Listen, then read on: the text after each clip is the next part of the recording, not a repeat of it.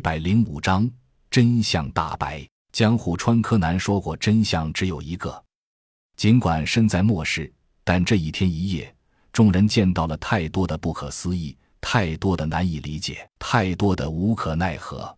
一直以来，很多人信任的都只有手中的枪，但这一天中，很多很多事。都无法靠着枪来解决，不由得让很多人心中产生了深深的挫败感，只能静静看着洛奇与蜘蛛鬼王的对峙。只有甄小阳轻轻拿起电台，说了一句：“什么互拼，又见互拼。”蜘蛛鬼王与洛奇转眼间已经互拼了上百次，双方身上都鼓鼓的冒着血，却谁也不肯倒下。这么下去不是个办法，所有人都在想怎么办呢？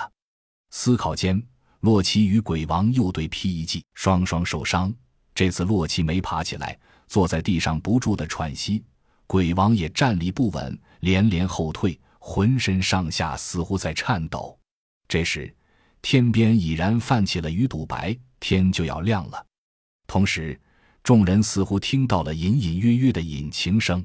只见甄笑阳从兜里掏出一个小盒子，只有半个拳头大小。按下一个按钮，向着鬼王轻轻扔去，卡了乐乐乐一阵轻响，小盒子滚到了鬼王脚下。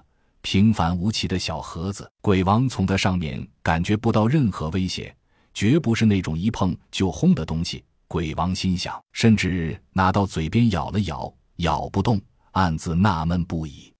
他纳闷，不代表别人也纳闷。远方大概二 km 远的地方。两架歼十一 B 战斗机由远及近，远远看到了指定目标的信号发射器，正在一闪一闪发出只有特殊眼镜才能收到的红光。目标出现了，掌机飞行员立即下令：发现目标，歼灭。